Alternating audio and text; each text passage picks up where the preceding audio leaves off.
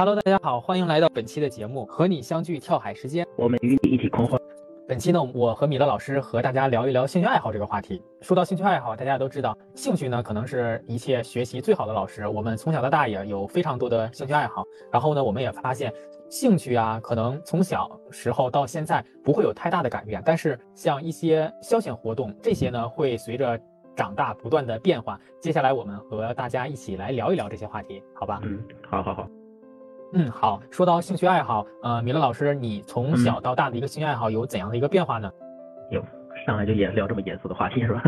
嗯，反正我的我的兴趣爱好，袁老师也都清楚。我的一直我一直以来从小到大一个兴趣爱好呢，可能就是绘画类的了。嗯嗯，绘画类可能小时候，比如说在上幼儿园的时候，画一些类似一些简笔画、儿童画之类的，这些都是非常简单啊。反正就是一些简笔画，也是自己画着玩儿啊。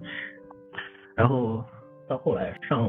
小学的时候吧，嗯，啊，就开始了一些系统的学习，嗯，不是简笔画了，就，嗯，开始学一些呃素描啊，当时画的是石膏体，嗯，静物、石膏体、静物这些东西，嗯，虽然说当时可能画的不太好吧，但是也算是开始学习的，嗯，嗯，再后来接触了国画，啊，也就是当时的水墨画，像什么工笔写意啊，这些多少都有接触过，啊，也是从当也是从那个时候开始，对于书法也 稍微练习了一些，再后来就上高中了嘛。这个袁老师也知道，上高中了，咱们就开始走美术生的方向了。嗯，对的。虽然说可能考试没考特别好，但是对于我来说，这段时间学习对于我的美术功底来说，呃，还是打下了不少的，打下了一个不错的基础哈。也在后来的绘画过程中，也是画的更加得心应手一些。包括最近我也是正在筹备了一幅，筹备了一幅这个大型的一个速写吧，呃，画的是一个肖申克类似于《清清明上河图》那么大成作是吗？呃，没有那么高，画的是一幅肖申克的救赎的一个片段呃，一个简单的镜头啊，我比较是 hope 吗？就是因为我我没有看完，但是我知道很经典的是 hope 希望。对对对，你就很有希望的一种感觉，没错吧？嗯，对，是一个这样的画面。因为当时主角跟一些犯人在楼顶上去修修房顶，主角想一些办法让那个监狱长请他们喝了一瓶啤酒，然后有一个特别经典唯美的镜头，我就特别喜欢这个镜头，我就想把这个镜头画出来。最近正在画，还还没画完。那刘老师这边对于自己的爱好有什么想说的？好，就是刚刚米勒老师和我们说了他从小到大一个呃绘画方面的一个兴趣爱好，我以为他会说一些文学兴趣爱好，他可能想留留在之后说，是吗？因为我认为文学可能是他更大的一个兴趣爱好，没想到他说了一个绘画。哎，我的兴趣爱好太多了，这挨个介绍。然后呢，既然提到绘画，虽然我也是学嗯美术，然后转到了设计，但是我回顾我从小到大呢，我和米勒老师接触的一些是不一样的。我想最开始想表达绘画的这个冲动和这个欲望呢，是通过动漫，就是可能。我喜欢的动漫类型是偏日漫啊，那种就是可能像，呃，一些哆啦 A 梦啊，就是那种动漫，圆滚滚啊，或者是一些偏可爱一些的。然后后后面呢，这个可能让我有一些想画的欲望。其实米勒老师，米勒老师还学提到了，他想从小就开始学素描，但是我对这个呢。嗯，对这点我是觉得我不太建议当当特别小的时候就接触素描，尤其是素描静物这种特别一板一眼的东西，因为素描呢有些像造型艺术，造型艺术呢它会限制人的一些想象力和一些东西，你要进行一个适当的还原，就跟摄影拍照一样，你看到什么呢就要尽量一比一去还原出来。但是这个呢就是跟我的性格太相符，我就是想要做一些有创造力的东西。然后我也是觉得，既然提到这点，我就多说一下，我觉得小孩子啊就是可以呃。做一些延展性的，包括创意素描这种是没问题的，包括一些色彩，我觉得小孩子多接触色彩是非常好的，色彩可以激发人内心的一个内心情绪的一个抒发的通道。对对对，嗯，是的。然后我的兴趣呢，可能是结合了我的性格，我我的兴趣都是结合我的性格出发，是我真正喜欢的东西。就嗯，可能从小呢，我的因为我的天那个星座就是天秤座，就有一些喜欢自由或者是一个比较嗯脑洞比较大的星座。小时候呢，我的兴趣爱好可能是。偏读书类，读书类的这种，因为小时候还是比较内向的，然后嗯，不太喜欢那种特别剧烈的运动，然后小时候就经常嗯跟着我妈去上班，然后她会给我放在新华书店，我们当地的新华书店，就是给我中午就给我扔在那儿，然后晚上下班可能要六六个小时左右才给我接回来，就在那儿待半天的时间，就带一些吃的，然后带瓶水，哎呦，就一天就小半天吧。然后回顾当时我看的书呢，我现在还有印象，它不是那种特别的。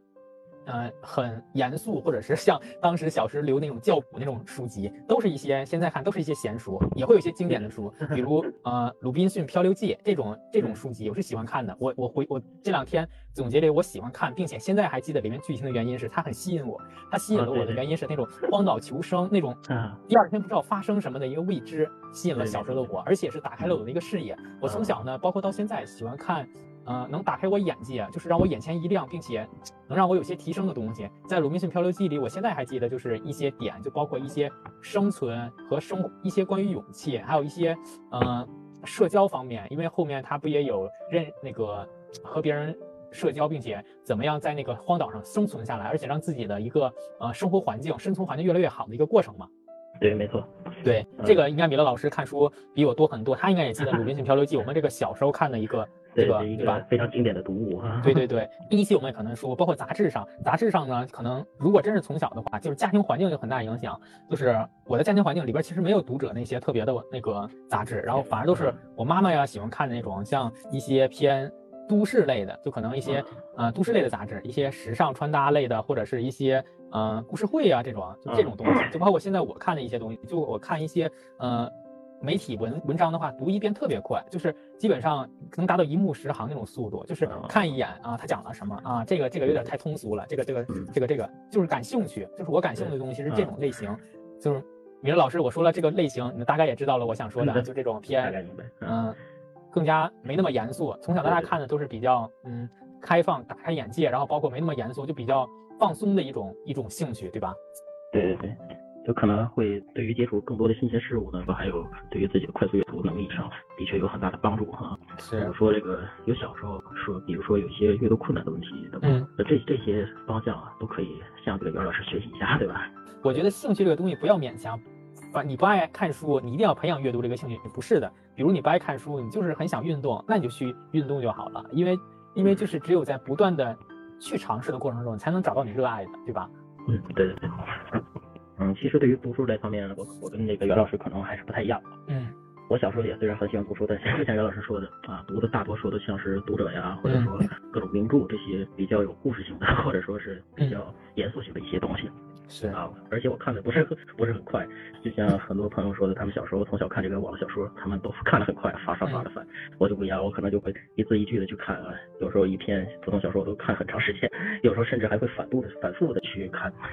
曾经记得非常清楚啊，因为我看的第一篇这个网络小说也是非常经典啊，一一本玄幻小说啊，内容就不说了，它的篇幅呢，对于现在的网文市场来说并不长。我身边的朋友呢，他们看的都非常快，有时候两三天就看完了，我不一样，我花了整整两个月才看完。你这眼睛没近视也是少见的，拿个小手机捧着看两个月也没近视，你也是厉害。哎，因为我看的就是比较仔细嘛，比较字斟句酌的去看啊。因为这样也有好处，因为我看了一遍呢，基本就把这些东西基本都记记住了，包括现在我还能比较清楚的来复述里边的故事情节，还有一些内容上。虽然说有时候可能内容不太不太充不太充实，但是的确能呃达到了一个良好的记忆记忆点、记忆感啊。这个我相信，也和大家透露一下，米勒老师写作文、写文章的功底，那还是蛮强的，至少比我强很多。就是我的写作文呢，就是从小学、初中啊、大学不用写了，就是都是偏流水账和最传统的记叙文。除了记叙文这个文体，我都不会写。学习上也比较随意，我从来没有准备过高考作文这个东西。但是好在我们那届河北省的一个高考作文考的是写信，一个书信的一个作文，我一直记到现在。每次和高中同学吃饭都说，哎呀。我这不会写作文，正好考了这一个这个点，我不会，大家也不会，挺好。是是，因为真真正的文化课考生，大家都会背很多个模板，什么记叙文呐，或者议论文呐，这种模板化的一个作文特别多。没错。哎，敏敏老师，你是金牛座是吗？对对。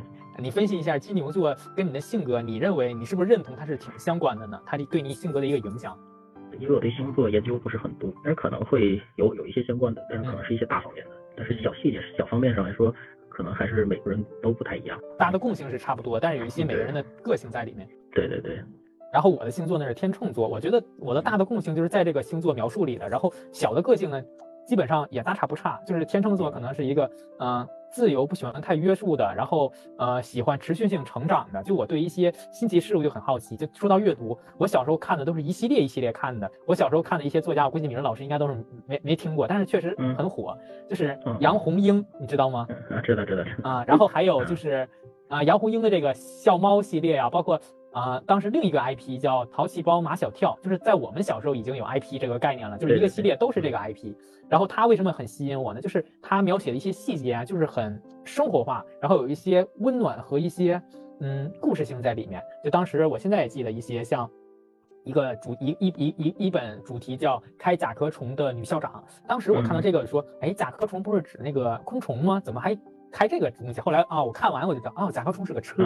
然后当时我拿手机一在搜甲壳虫这个车，就是当时在我小学的时候啊，我就开始搜车了，就是就是我看到一些新奇的话题，我会当时就搜一下啊，这是什么？就是求知的一个这种学习的一个欲望呢，我觉得是贯彻在我的兴趣里的。我我在这种学习上我是乐此不疲，是很开心，很很乐于接受的。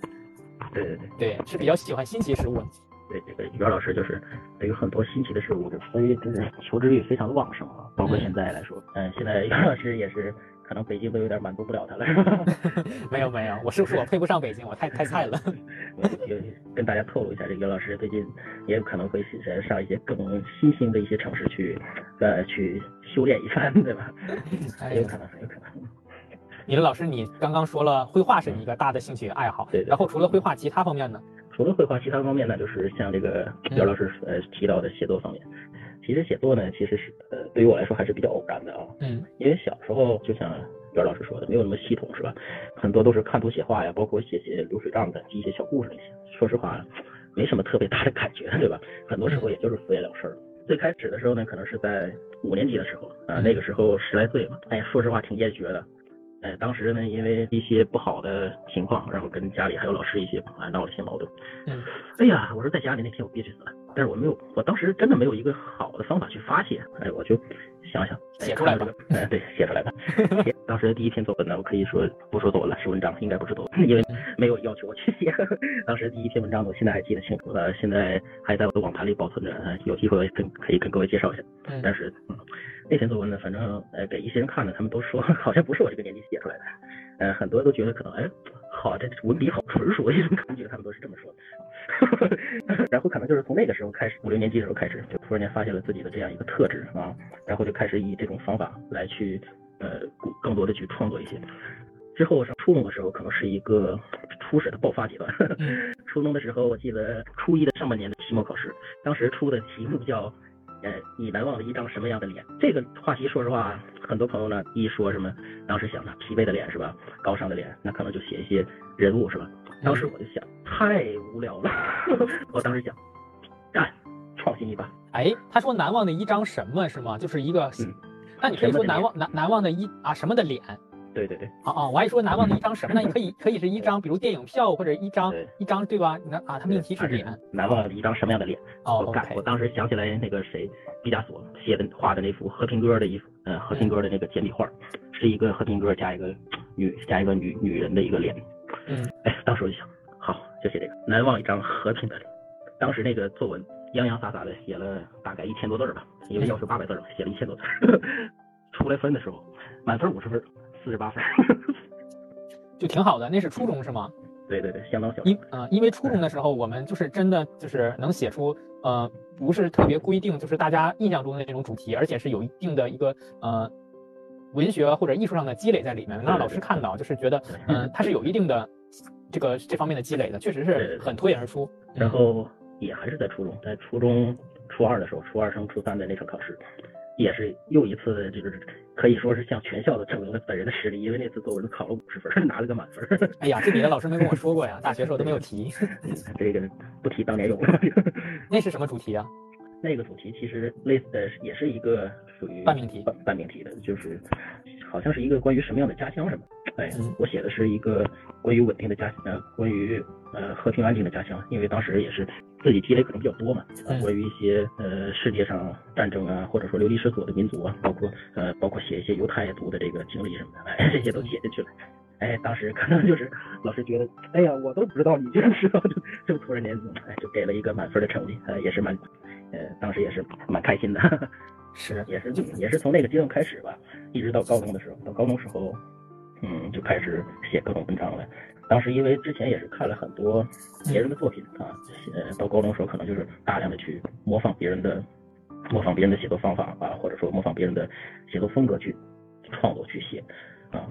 到大学的时候可能就是更倾向于对，就更倾倾向于一种创作了。对，因为当时呃，当时的自己的风格什么的可能都比较确定了，甚至说有些固化，然后到当时其实也是突破了不少啊。嗯，包括呃，包括到现在毕业之后，呃，也是一直在坚持着写文章和写小说这些这一嗯这一种爱好啊。这其实应该不算事业，这单纯的是一种爱好了。是，嗯。刚刚米勒老师和大家聊一聊他的那个一个写作的一个嗯兴趣爱好的一个随着时间的一个变化。就当当时他聊到那个初中时写到啊，这是一张什么什么的脸。我的思维呢，其实我是一个在学习上很懒的人，就是我我的语文素材库很少，就是我会看，因为我是一个比较讲究就是效率的人，我就会直接看那个所谓的满分作文。可能大家会说一些关于亲情啊，比如。妈妈疲惫的脸，就是劳累了一天，或者是 背着我去冒雨，背着我去医院啊，就是疲惫的脸。然后呢，我会把这个东西作为我的素材库。然后我我我就是写作文，可能五十分的成绩呢，我每我绝对会保持在三十分以上，但是达没有达到过，就是超过四十五分，就是就是浮动，因为我用的就是素材库里的东西，我从来不用动脑去想。然后我我达到这种题应该会写，就是哎呀，冒雨我生病了，在大雨滂沱的晚上我生病了，妈妈背着我去到了医院，在输液的病床上，我看着她那张疲惫的脸。我应该会写这样的话题，如果是当时的我，当然现在呢，肯定会有更多的想法，包括那个故乡，可能嗯，所谓的一个嗯。高分高分作文呢，会说，呃，故乡是一个美丽且宏伟的故乡，是吧，米勒老师？对对对，没错。对，然后我呢就会图省事儿，因为真的是很多我们当地的老师啊，他就会直接照本宣科的说一些关于满分作文的一个理解。如果你没有足够的一个阅读积累和一个比较开阔的视野的话，你就会觉得这是理所当然的。当时的我呢就是这样，当时的我可能也会把我们家乡的景区去夸一遍，去写下来。这种平平无奇的作文，我现在看来就是流水账的东西。我的性格呢，就是为什么我对这个东西提不起兴趣，因为大。多数班上人都是那么做的，然后我对这个东西我就不感冒，我不想照本宣科，但是大家都这么做，然后我就很懒，我也懒得去做，那我那我就直接背素材就好了。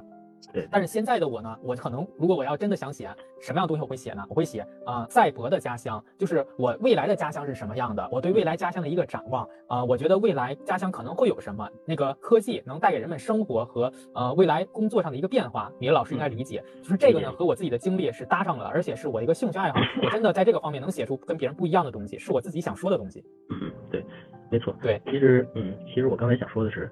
我们现在来说，应该写的东西不叫作文了，对吧？因为毕竟没有人要求我们去写，是是叫文章。文章注重的是什么呢？注重的就是把自己心里的东西写出来，对吧？对，写出来就够了，它没有那么华丽，是吧？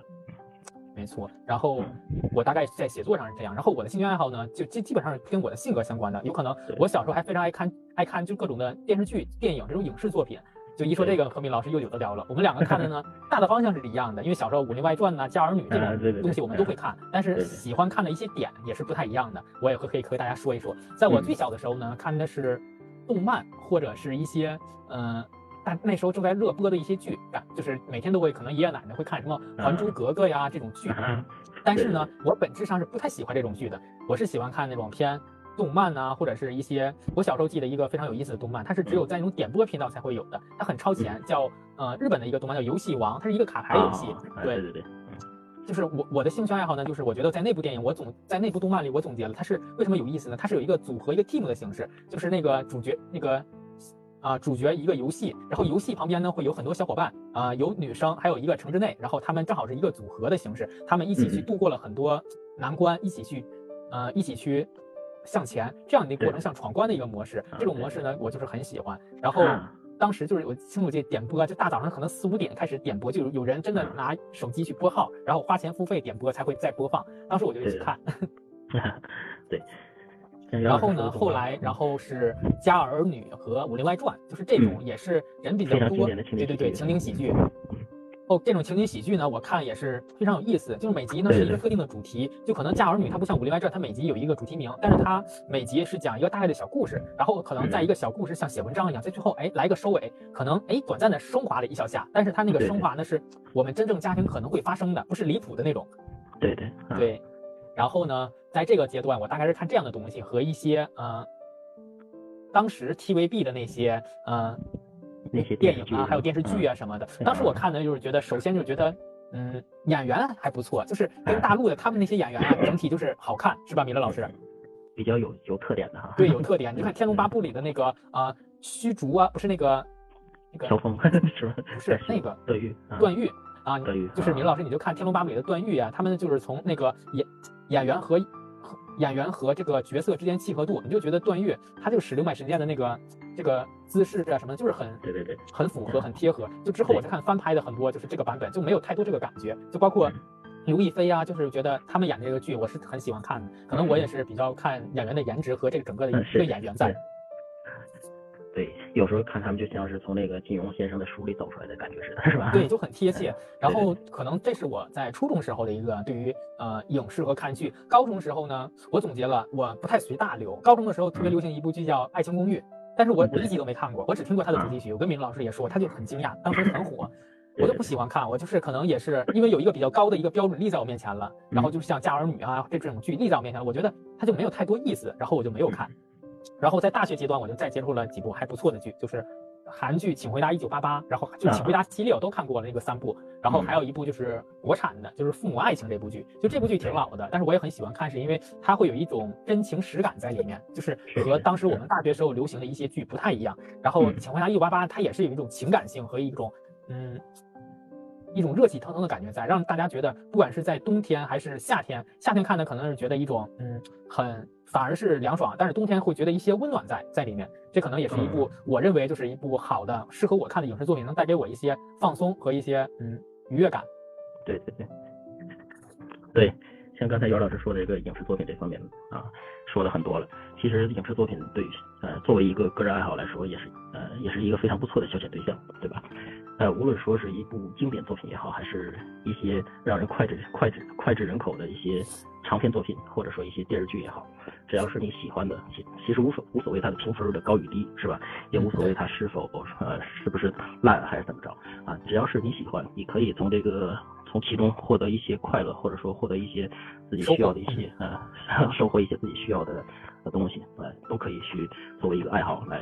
去观看一下，或者说，呃，无闲暇时间去做一个消遣的对象啊，我觉得还是不错的。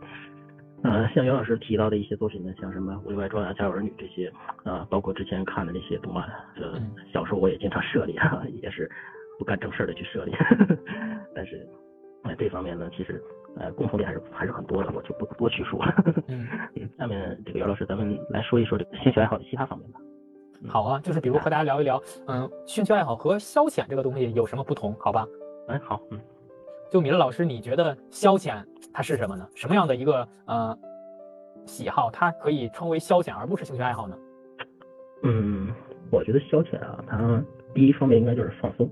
嗯嗯，它应该就是它是第一方面来说是一个放松，它可以让人呃脱离一些忙碌或者说一些不好的状态，让自己呃。呃，让让自己达到一些放松啊，或者说比较舒适的一种状态。就比如说，就像袁老师说的，看一些电视剧啊，或者说读一些书啊，嗯，其实他们都可以属于消遣一种。但是兴趣爱好跟消遣，它也有一定程度上它是比较相它是相交的一种情况。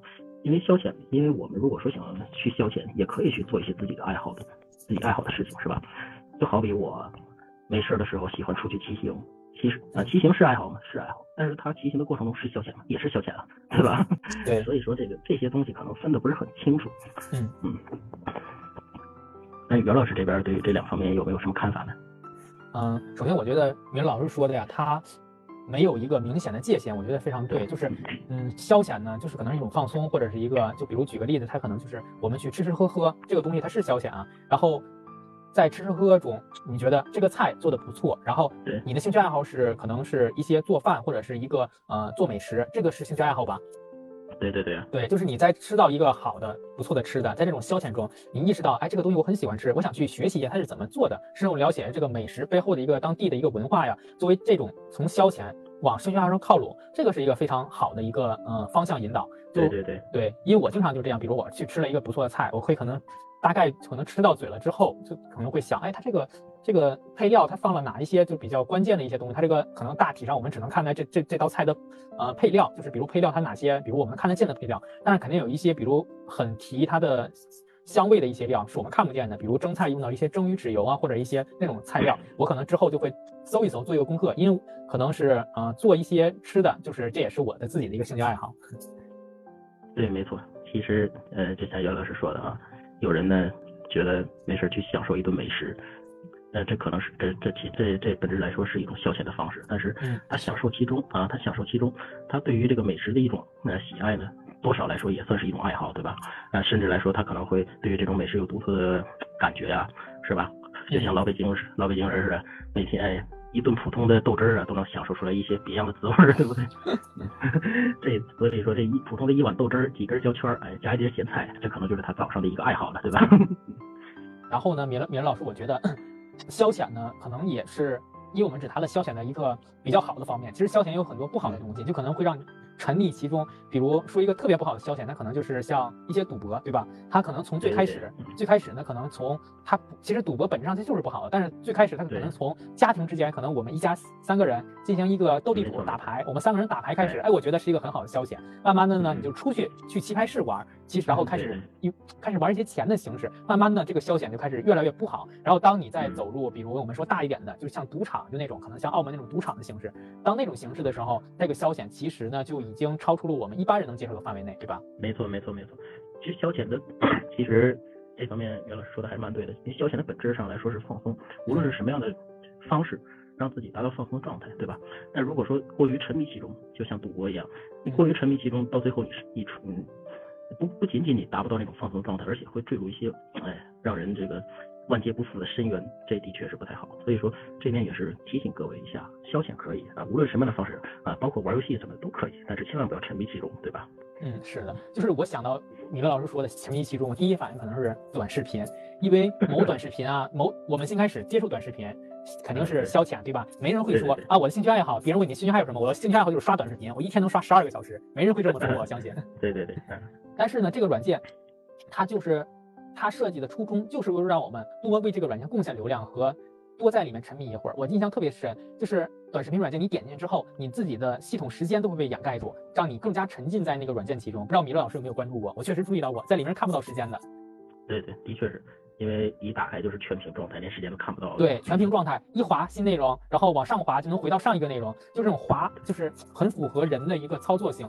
它会让你不知道你下一个刷到是什么内容，但是那种基于这种计算机算法的机制，你每刷的一个东西都是基于你点赞、计算、分析，给你打上了很多很密集的标签。比如你最近你喜欢什么，要干什么，它都会给你计算出来，都会给你精准的推送你喜欢、感兴趣的东西，让你不知不觉就浪费了很，不是浪费吧，让你沉浸其中，而且可能不知不觉就很久很久很久，然后蚕食掉我们的一些本身已有的行动力啊，或者一些专注力，这是肯定的。对对，嗯，的确是。OK，那我们也和大家说了一个消遣，然后我和米勒老师呢也希望大家就是，嗯，消遣呢也就是是放松的一个，不要忘了消遣是为了放松，但是大家放结束放松之后呢，也要尽快回归到正常的一个生活和比如工作之中啊，就是不要因为过度过度消遣，这样就有些得不偿失了。对对对，没错。那我们接下来再和大家说一说我们的兴趣爱好吧，米勒老师，你还有什么其他兴趣爱好？哎呀，我这个兴趣爱好，不要说你喜欢吃什么啊，我这个兴趣爱好其实。比较多呃，也比较广泛啊。嗯，但是大多数来说，可以分一个类型吧，啊，就是比较偏文艺性的啊，比较偏文艺，或者说比较个性化的，比较个性化的。嗯，举个例子呢？嗯，还穿奇装异服？没没有那么怪癖。呃，除了除了写作跟绘画这方面，其他的可能从绘画上延展来说，就比呃烫一些葫芦画啊。葫芦画大家也应该都清楚啊，就是比较小众的一个兴趣爱好。我去米勒老师家看到过，那是我第一次。第一次面对面看，可能在古玩市场也会看到。对对对，嗯，这是一种比较小众的东西啊。嗯，呃，就是在葫芦的身上烫一些那些呃比较好看的花纹什么的啊。嗯，是的。当然，这也是基于一些这个绘画基础来延展延展的一种一种爱好啊。在在葫芦上烫画，比如说有时候还会在一个斜木板上去烫画啊。这个当然也是受我母亲的影响，因为我妈袁老师也知道，我妈也是一个非常有才华的女性啊。哎，米勒老师，我打断一下，就我觉得烫葫芦画啊，它是不是应该就是它很多步骤，比如你你准备哪些工具啊，你是不是得选葫芦啊，葫芦的大小一个讲究啊？你应该跟我们讲一下这个，对吧？我们比较感兴趣。呃，如果说姚老师想听，来我可以仔细聊一聊啊。好，烫葫芦画其实还是比较讲究的啊，比如说得先从这个挑葫芦开始，因为葫芦它有很多的形状，有时候有些不好形状的，当然不能选，因为烫出来的效果也不好啊。就算画再漂亮，它那个葫芦形不好，那是不行的。嗯，哎，先从一个挑葫芦开始。葫芦的形状呢？比如说正常的葫芦都是上上边比较小啊，下边比较圆，对吧？哎，这是一个非常正常的葫芦。像更像更漂亮的一些呢，就比较细长的，下边是一种椭圆形啊，一种扁椭圆形的一种状态，然后上边是一个竖椭圆形的一种状态。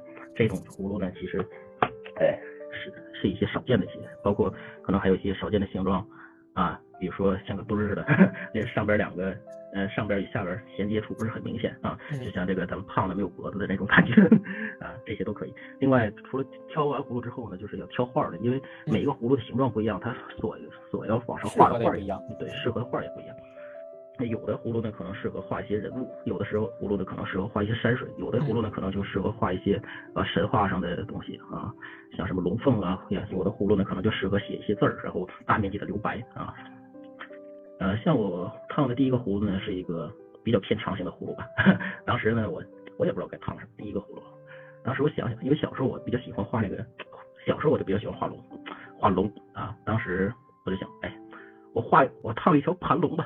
就在葫芦上画了一条那个盘龙，知道吧？然后画上一些云彩呀、太阳之类的这些装饰品，然后然后准备一个烙铁，因为葫芦烫葫芦画它是有专门的设备的，它是有一个呃呃烙铁的烙机，然后有一个烙。啊，因为它是烫的，这个东西要是有人呃朋友们要是想想尝试的话，一定要注意，因为那个铁它非常烫的，是吧？最好是做一些防护措施，你碰一下可能就会把这个手烫伤什么的啊。那那个铁呀，就是比如我们在自己家的桌子、书桌上，是不是也不太保险？应该在底下垫一些防护的东西。对，没错没错。嗯，像我烫的时候，我一般都不在桌子上烫，我都是席地而坐的烫。嗯，然后第一条第一条盘龙，呃，我烫了两星期左右吧。这个时间是算慢吧，就是，但是对于第一次来说，就是对对，属于尝试，对吗？对对对，很慢，的确非常慢了，这已经算是，嗯，烫了大概两星期左右，但是那幅作品真的相当满意啊，因为什么呢？那个龙啊，不光是从神态上啊，或者说是一种在云层的若隐若现，包括其他的一些装饰品，真的，哎呀，烫的还是比较精美的。只可惜那幅葫芦画 送给了我当时的前女友，现在要不回来了。嗯，好，那米勒老师呢，跟我们大家说完了，然后我可以跟大家分享一下我的一个兴趣爱好，是不是太具体的方面？就是我觉得呢，呃，热爱生活是我的一个兴趣爱好，可以这个里面包含很多个方面，就比如米勒老师也是知道的，我呢，他我们从大学的时候吧，我的生活物品就可能是正常上学人的二到三倍，米勒老师应该是知道的。对对对，非常乱，不是非常乱，这东西非常多，不知道放在哪里。就是我有，对我有行李箱啊，还有很多的衣服，然后还有。就各种生活物品，还有吃的啊什么的，还有包括药品，哎，就是我啊，都号称那个宿舍里的小药箱，哎，他们一些生生个病啊什么的，就正常的一些药，我这里面都会有，因为我不想到我生病的时候我还跑去现买，我都会提前备出一些。我跟我另一个室友，只要一有点发头疼脑热的，那第一时间不是去医务室啊，都是先找都是先找袁老师。是这这个习惯呢，其实我养成很久了，当然。这个东西我就总结为有一些热爱生活吧，就包括啊，我在北京这也是，就包括 我们共同的朋友胡哥都会跟我说，他我们也住在过一起，说，哎，你别买那么多东西，你到时候搬家很头疼。我从第，嗯，三次搬家的时候，我已经开始叫货拉拉了，就是因为我自己搬不了那些东西了，就是行李箱、收纳箱，还很多床上用品，包括厨房用品呢，就很多很多东西。就是我总结呢，可能就是，嗯。喝水要有水杯，喝咖啡有咖啡杯，然后呢，喝茶要有一个茶杯，然后吃饭要有饭碗、汤碗，还有就是一个盛菜的盘子。这些东西可能对于其他人来说，一个杯子就够，一个盘子就够，但是对于我来说，我觉得生活就是应该有，就该有什么就是要有什么，就哪怕是在北京可能是租房住，也要有这些东西。对，没错，对，袁老师就是生活上虽然说乱，但是乱中还是比较凸显着一种精致。我觉得现在 这个大学时好很多，因为大学时啊宿舍就那么大，当时我还买了一个特别大的衣柜，不知道米老师还记得吗？是个粉色的。那个衣柜大到啊，从墙的那一面到另一面，全一整面全是那个衣柜。哎呦，就是东西很多，然后呢，一看到一些东西，当时我就会想买。当然这两年呢会有所收敛，但是整体我总结下来就是热爱生活，就有可能像《父母爱情》这部剧里边，前几天我又刷到了有一有一句话啊，就是我觉得很喜欢，就是他那个安杰，就是那个女主角，就是说。就她当时从青岛这个大城市，她是资本家的女儿，从小眼界包括生活非常的优越，然后到了那个岛上，但是她带了她的咖啡杯和一些所有的东西来的时候，她很多人就说啊，就是当地也非常说，我的娘哎，你怎么这么多衣服啊？然后哎呀，这些杯子我这辈子也用不完呢。他当时就说，对啊，不管别人怎么过，我的生活就要这样过。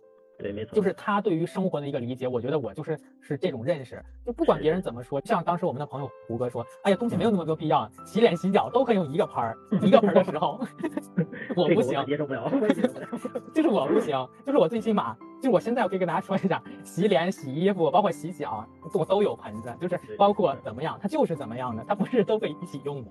我们又说到了一些曾经，包括一些现在。我一说到我这个兴趣爱好，估计明老师就非常认同，就是我这就是我，就是我展示给大家展示的这个就是我的一个日常。没错。就包括我做饭呢也好，它真的是一个我的兴趣爱好。我在做饭中就是可以达到一个类似于心流的状态，比如备菜的切菜到真正炒和准备这个调料的时候，就其实这就是一种我进入当下状态的一个时候。就反而呢，我做完菜坐在那里准备吃的时候，哎，我当我就觉得有有一句话就是。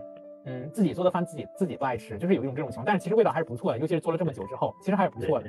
嗯，而且呢，慢慢的这种热爱生活呢，会延伸到我自己的生活的各个方面。就比如我热爱生活，对待生活，开始做饭的时候，我开始注重营养均衡结构。就米勒老师也知道，哎呀，可讲究了，就是得有一些牛奶呀、鸡蛋啊，或者是一些什么杂粮，就是荤荤素搭配。其实我们两个都是这样，就跟我们其他朋友不太一样。我们出去吃饭多少会有一些。绿色或者一些蔬菜，懂那些养生，爱吃一些菌菇类，对吧？嗯，或者说就是吃一些不太一样的，是吧？对对对，爱吃一些当地的一些嗯比较当地很有特色，而且别的地方吃不到。哎，我们比较热衷这种东西。我们两个就是还真的尝试过那个豆汁儿，虽然可能不太会喝下一次了，真的有些过于浓烈。是是，味道的确啊，有点一言难尽。是，然后热爱生活呢，包括米老师也没有提到的，就可能运动这种这种状态，因为吧，就是。可能我觉得自己在某个方面我不会过于追求力量，但是我觉得我可能需要锻炼一下，释放一下，不能总待着容易 emo 嘛。我们就会去运动。当时我和米勒老师大学期间就是非常涉猎非常广，有一个叫大学团课，就是一个健身中心，里边有像一些动感单车类的一些一些减脂课，然后还有一些像瑜伽课，对一些静态运动，像瑜伽、普拉提这些东西，我们大学时候就开始接触。我们两个就是还挺像，就比较涉猎比较新。我们两个当时呢就是。不太在乎别人的眼光，印象中可能那个普拉提的课只有我们两个男生，我们两个也敢去上，这真的是，就包括现在的我，有可能 这种课我现在还会去上，有可能一堂课只有我一个男生，我也敢去，而且比如我来的早，我还会选择在第一排的位置，因为这样离老师近，我可以摘下眼镜，沉更加沉浸一些。然后既然说到这儿，涉猎比较广，我其实我也建议大家呢，就是嗯，都说兴趣爱好，但是兴趣爱好呢，我觉得应该建立在一个多尝试的基础上，对吧，米勒老师？没错，没错，没错，没错。就像就像最开始的时候，就像最开始的时候，我也不知道葫芦可以烫成块儿，但是尝试了一下，就真的成爱好了，对吧？对，就是现在很多小孩子嘛，家长可能会为什么？我觉得会让他去学舞蹈，还有是画画、钢琴，什么都要让孩子去学。可能第一方面是家长们小时候没这个条件，没有学，想把这份期望在孩子身上。去让他们有机会去接触，本意上是好的。可能孩子觉得我本身就上学压力挺大，你还让我学这么多。但是呢，如果把这个时间线和这个眼光放在他整个的一个少年成长的一个轨迹上，其实我觉得是好的。就不是我不体谅孩子们的一个辛苦，而是他真的去学了一些东西之后，他会发现，哎，这个东西适不适合我？哎，我真正热爱哪些，对吧？对对，没错。那其实我可能在一些青黄岛那种比较小的城市待的时间比较长，我的确体验过一些家长想法，因为那边的家长可能很多不太注重这些，他们想想的是什么呢？可能。觉得这些东西没什么用处 那，有有一个老师，历史老师曾经说说过一句话，说中国人可能对于不能马上变成钱的东西都没什么兴趣。很多人觉得这些兴趣爱好啊，不是特别现实，或者甚至说不是特别有用处。对，有用有用这个词经常会被家长还有老师，对对对，一些地方的老师挂在嘴边吧，对吧？对对，没错。但是我一直觉得呢，这个兴趣爱好啊，它其实无论有用与没用的，因为它是一个对于自己来说比较。能让自己达到一种放松啊，甚至说更好的一种状态的东西，对吧？是，哎，只要是自己喜欢就可以去做，他无论说有用没用，对不对？哎，我写东西的时候就经常被我爸说有用吗？能挣来钱吗？但是说实话，我现在以前我可能还想着拿它挣一些钱来说，但是现在来说，我真的是只想写，我没有说想拿它去挣什么钱的一种状态。嗯，是李乐老师说的这个，他的写作，包括可能我有时候呢，嗯。比如上学一门语言，就可能不是英语，就比如真的去学了一门日语，就可能只是兴趣爱好，就可能最初呢是觉得看日剧啊什么的，哎，我觉得对这个语言很感兴趣，对这个国家很感兴趣，我去学了。但是别人会说，哎呦，日本日语它也不像英语那种日常国际语那么国际语言，你学这个你将来也不去日本工作呀，怎么样的，没有什么用吧，浪费时间，就可能会有这样的声音在。但是我觉得呢，就包括明老师说的这个写作和一个学语言，学语言的时候我去更加了解这个语言背后这个国家的某些文化呀，它这个你好为什么那么说呀，跟我们的这个。那个你好和 hello 啊有哪些哎关联啊什么的，这是一个自我探索的一个过程，它不是单纯用有用可以去衡量的。对对对，没错。而且现在来说，很多人可能是除了会想到有用没用的，可能就像袁老师说的那些浪费时间。但其实说实话，我我们除了工作跟正常睡觉吃饭以外的时间，的确还是有的。但这些时间如果说觉得放在兴趣爱好上是浪费，难道躺在床上就不是浪费吗？对吧？不管它有没有意义，毕竟那是你自己喜欢做的事情，对吧？嗯，是的，嗯。就包括我和明老师，我们都来自于秦皇岛，就是相对于北京来说是一个小地方了。就是对于我们来说，可能有用啊，是我们那辈家长可能更加挂在嘴边的，就可能兴趣爱好会被一些嗯束缚。但是现在呢，可能会好很多。然后就我觉得兴趣更多的是引导，家长也是引导，就是兴趣呢是这个一门最好的老师嘛。嗯，对，没错没错。其实说到兴趣爱好呢，可能真的。嗯，感觉上可能是有些脱离现实，对吧？但是它并不是一个完全离呃完全和现实割裂而存在的一种东西，它的确也是我们生活中的一部分，对吧？对，我觉得很多美好的一个回忆啊，其实都在我们感情的兴趣爱好中。其实呢，兴趣爱好带给带给我们的东西呢，可能没有说呃去工作呀，或者说去挣钱啊带给我们东西那么直接，对吧？但的确，它给我们带来的欢乐呀，或者说其他的上一些其他上面的一些东西。互动，呃，也是一笔，也是一笔我们人生中不可或缺的精神财富，对吧？是的，嗯，如果说相较来说，我觉得这种精神财富呢，也的确是我们，也的确是人们人生中非常必要的一种东西。没错，然后我这边也觉得，它这个兴趣爱好，它是一种非常对于我们来说非常宝贵的一笔精神财富。我们呢，随着嗯成长，包括学习到一个步入工作这个过程中呢，我们兴趣爱好会有一些嗯改变和一个。和一个变化，但是我觉得大的一个喜好和一个，嗯，总体上它是不变的，因为它是兴趣爱好是基于我们真正的喜欢和一个，像我们说的一个沉浸，因为大的方面嘛，就是像米洛老师那种沉浸于文学和这个。艺术类的创作，他之后喜欢的这些东西，其实还是类似于这种类类型的。他不会喜欢上那种唱 K K T V 的，我估计他不会说唱 K T V 是他的兴趣爱好。那个可能偶尔会体验，但是不一定会长期的去做，对吧？对。然后我们也是希望大家呢，不要过度的消遣，就是嗯，可以适当的放松，让自自己就是松弛下来，不要总紧绷的。然后，但是不要过度的消遣，就是像米露老师说的，一躺，一直躺，一直一直躺，这样就不好了。就找一些自己的兴趣爱好，并且做下去，肯定会有所收获的。对对对对，没错啊，哎，这个人生一世草木一秋嘛，哎，每个人都有自己不同的爱好，也有自己不同喜欢的东西。嗯，我们要在自己的人生中发现自己身上所具备的闪光点，或者说自己真正喜欢的一些呃兴趣爱好，哎，让自己的生活，让自己的人生更加充实一些，让自己的精神财富更加饱满一些，对吧？对，嗯嗯，好了，那今天关于兴趣爱好的话题，咱们就先聊到这儿。袁老师还有什么想要补充的吗？